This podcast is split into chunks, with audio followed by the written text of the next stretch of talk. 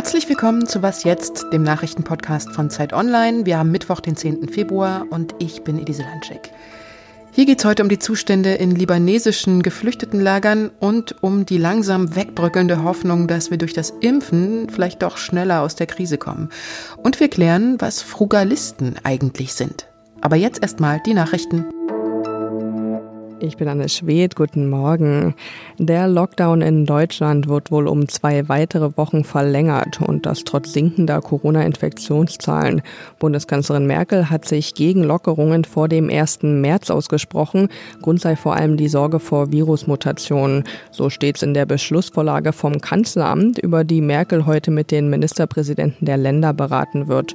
Konkrete Öffnungsperspektiven werden in dem Papier nicht genannt. Priorität hätten aber schrittweise Öffnungen von Kitas und Schulen. Das Amtsenthebungsverfahren gegen Ex-US-Präsident Donald Trump geht weiter. Die Anwälte von Trump hatten versucht, das Verfahren zu stoppen. Sie argumentierten, das Impeachment sei nicht rechtmäßig, weil Trump gar nicht mehr im Amt ist. Allerdings stimmte gestern eine eindeutige Mehrheit der Senatoren für eine Fortsetzung des Verfahrens, darunter sogar sechs Republikaner.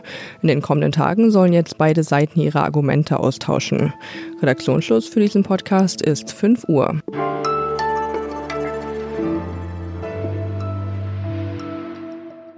Es ist Winter geworden und natürlich nicht nur bei uns, sondern auch im Libanon, wo gerade in den Bergregionen eisige Temperaturen herrschen und viel Schnee gefallen ist. Während wir hier einfach die Heizung aufdrehen können, wenn uns kalt ist, gibt's in den Flüchtlingslagern des Libanon oft nicht mal Strom. Die Menschen müssen bei Minusgraden in Zelten ausharren. Etwa 1,5 Millionen der insgesamt fast zwei Millionen Geflüchteten im Libanon kommen aus dem Nachbarland Syrien. Im Vergleich zur Einwohnerzahl hat der Libanon damit weltweit am meisten syrische Geflüchtete aufgenommen. Andrea Backhaus berichtet für Zeit Online aus dem Libanon über den Nahen Osten. Hallo Andrea. Hallo Elise. Für deine Reportage über die Zustände in libanesischen Flüchtlingslagern, die man jetzt auch bei Zeit Online nachlesen kann, hast du Assal besucht, eine Kleinstadt im Norden des Landes, nahe der syrischen Grenze, in der es insgesamt 145 solcher Lager gibt.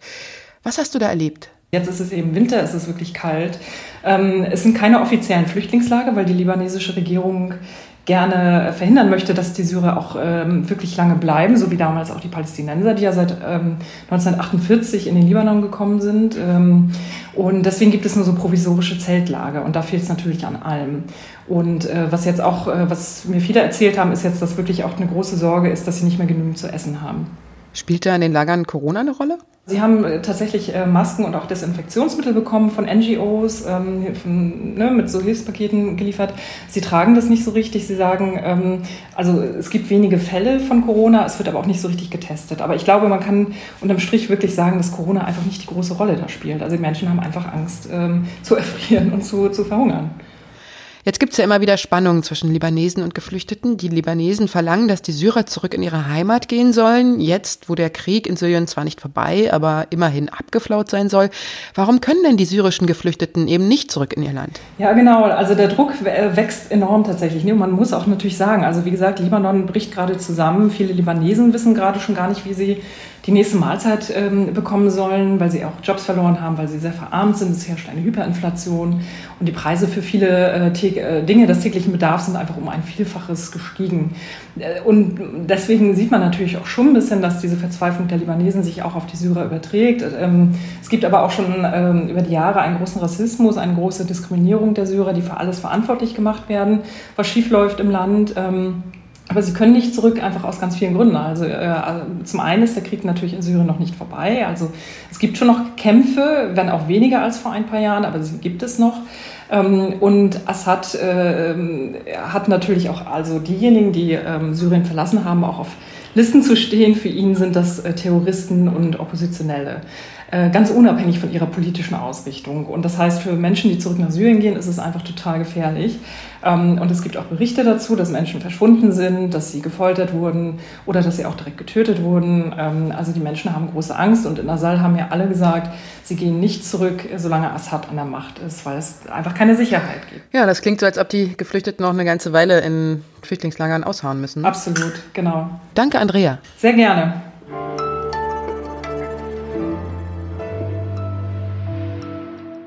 Und sonst so? Frugalismus hat nichts mit Früchten zu tun, sondern frugal bedeutet übersetzt einfach oder bescheiden. Frugalisten leben besonders sparsam und kommen längere Zeit mit wenig Geld und mit wenig materiellen Dingen aus, aber nicht unbedingt, weil ihnen das Geld ausgeben oder Dinge besitzen egal ist, sondern, und das unterscheidet sie von den Minimalisten, weil sie spätestens ab 40 Jahren nicht mehr arbeiten gehen und finanziell unabhängig sein wollen. Sie sparen also 50 Prozent ihres Gehalts, manchmal auch sogar noch mehr, und reduzieren ihre Ausgaben in der Gegenwart auf ein Minimum, um das Geld für die Zukunft anzulegen und es dann ausgeben zu können. Dieses Sparen muss man sich aber auch erstmal leisten können und ist eher nichts für Leute, die schon eh wenig verdienen. Deshalb sind in den Internetforen der Frugalisten dann meist auch eher Menschen unterwegs, die mehr verdienen. Dort tauschen sie dann Tipps aus, wie sich am meisten Geld sparen lässt, also zum Beispiel weniger Fixkosten, also eine günstige Wohnung oder kaum Versicherung abschließen, keine Fernreisen, lieber selber kochen, statt schick essen zu gehen und kein Geld für teure Kulturveranstaltungen ausgeben. Das kommt Ihnen bekannt vor? Vielleicht sind wir jetzt alle gerade ein bisschen Frugalisten, wenn auch eher unfreiwillig.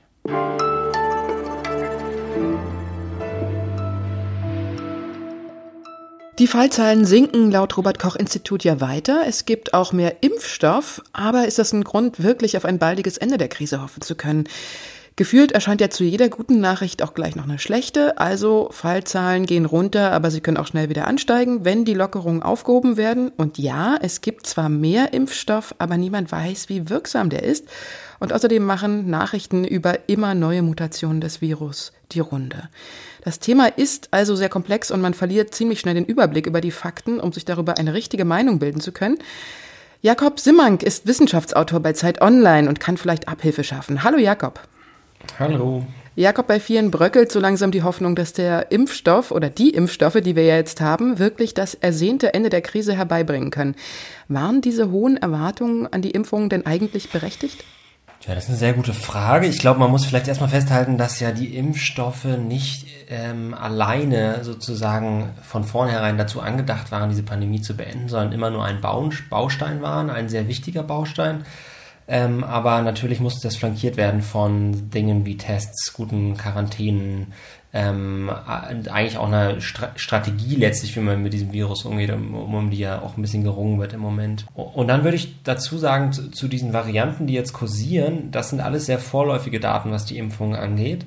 Und die Daten deuten auch fast überall darauf hin, dass selbst wenn die Effektivität dieser Impfung leicht abnimmt durch die Varianten, sie nach wie vor wahrscheinlich trotzdem schwere Verläufe und Todesfälle in den meisten Fällen verhindern. Und das ist ja das, was uns letztlich ähm, wichtig ist. Und ich glaube, dass man deshalb jetzt nicht den Panikknopf anmachen muss, aber sich trotzdem irgendwie ähm, weiterhin darüber Gedanken machen muss, was sind denn zusätzliche Pfeiler einer Strategie im Umgang mit dieser Pandemie. Du hast dich ja für deinen nächsten Zeitartikel zu dem Thema mit der US-amerikanischen Biostatistikerin Natalie Dean unterhalten, unter anderem auch darüber, wie es jetzt mit der Forschung weitergehen muss.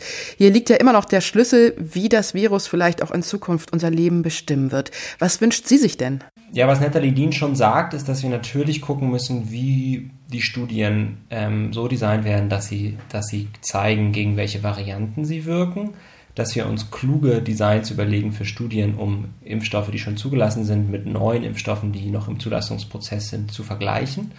Und dass wir letztlich möglicherweise auch ähm, gute Techniken finden, um Impfstoffe anzupassen, wenn das Virus sich nämlich verändert dass wir dann schnell sagen können, ah, ich ändere die, die Impfung an dieser Stelle und dass man dann nicht den kompletten Prozess dieser Phase 3 Studie mit den Zehntausenden von Teilnehmern nochmal durchlaufen muss, sondern da ähnlich wie zum Beispiel bei der Grippeschutzimpfung ähm, eine Art Abkürzung irgendwie hat, die halt nicht auf Kosten der Sicherheit geht, aber die uns schneller reagieren lassen kann. Mhm.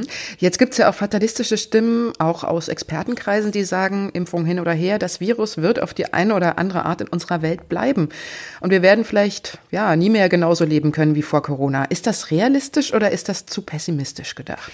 Es ist nie äh, Thema, nie, äh, man hat nicht mehr daran geglaubt, dieses Virus auszurotten, auch nicht durch Impfungen. Also wir müssen uns damit einstellen, dass dieses Virus in der Welt bleibt, dass es sozusagen endemisch wird an Orten und immer mal wieder auftaucht.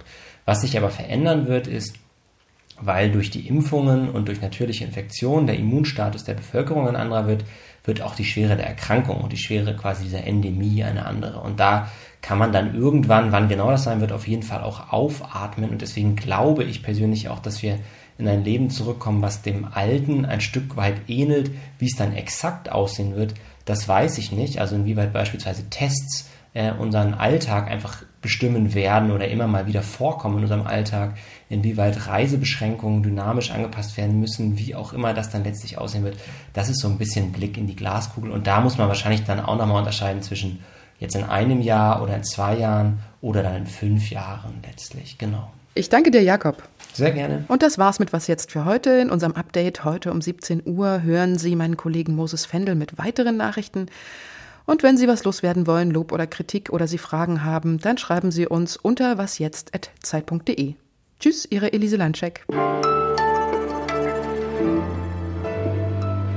Kommst du denn noch gut klar? Also hast du denn Probleme, irgendwie äh, Lebensmittel zu finden oder so? Oder? Problem ist halt, ne, es hängt ja alles vom Import ab und äh, dann wird dir gesagt, nee, das haben wir eigentlich alles nicht. Und das haben wir auch nicht und das haben wir auch nicht und das haben wir auch nicht. Ich will mich da nicht beschweren. Also im Vergleich natürlich zu vielen Libanesen und auch gerade den Syrern, so geht es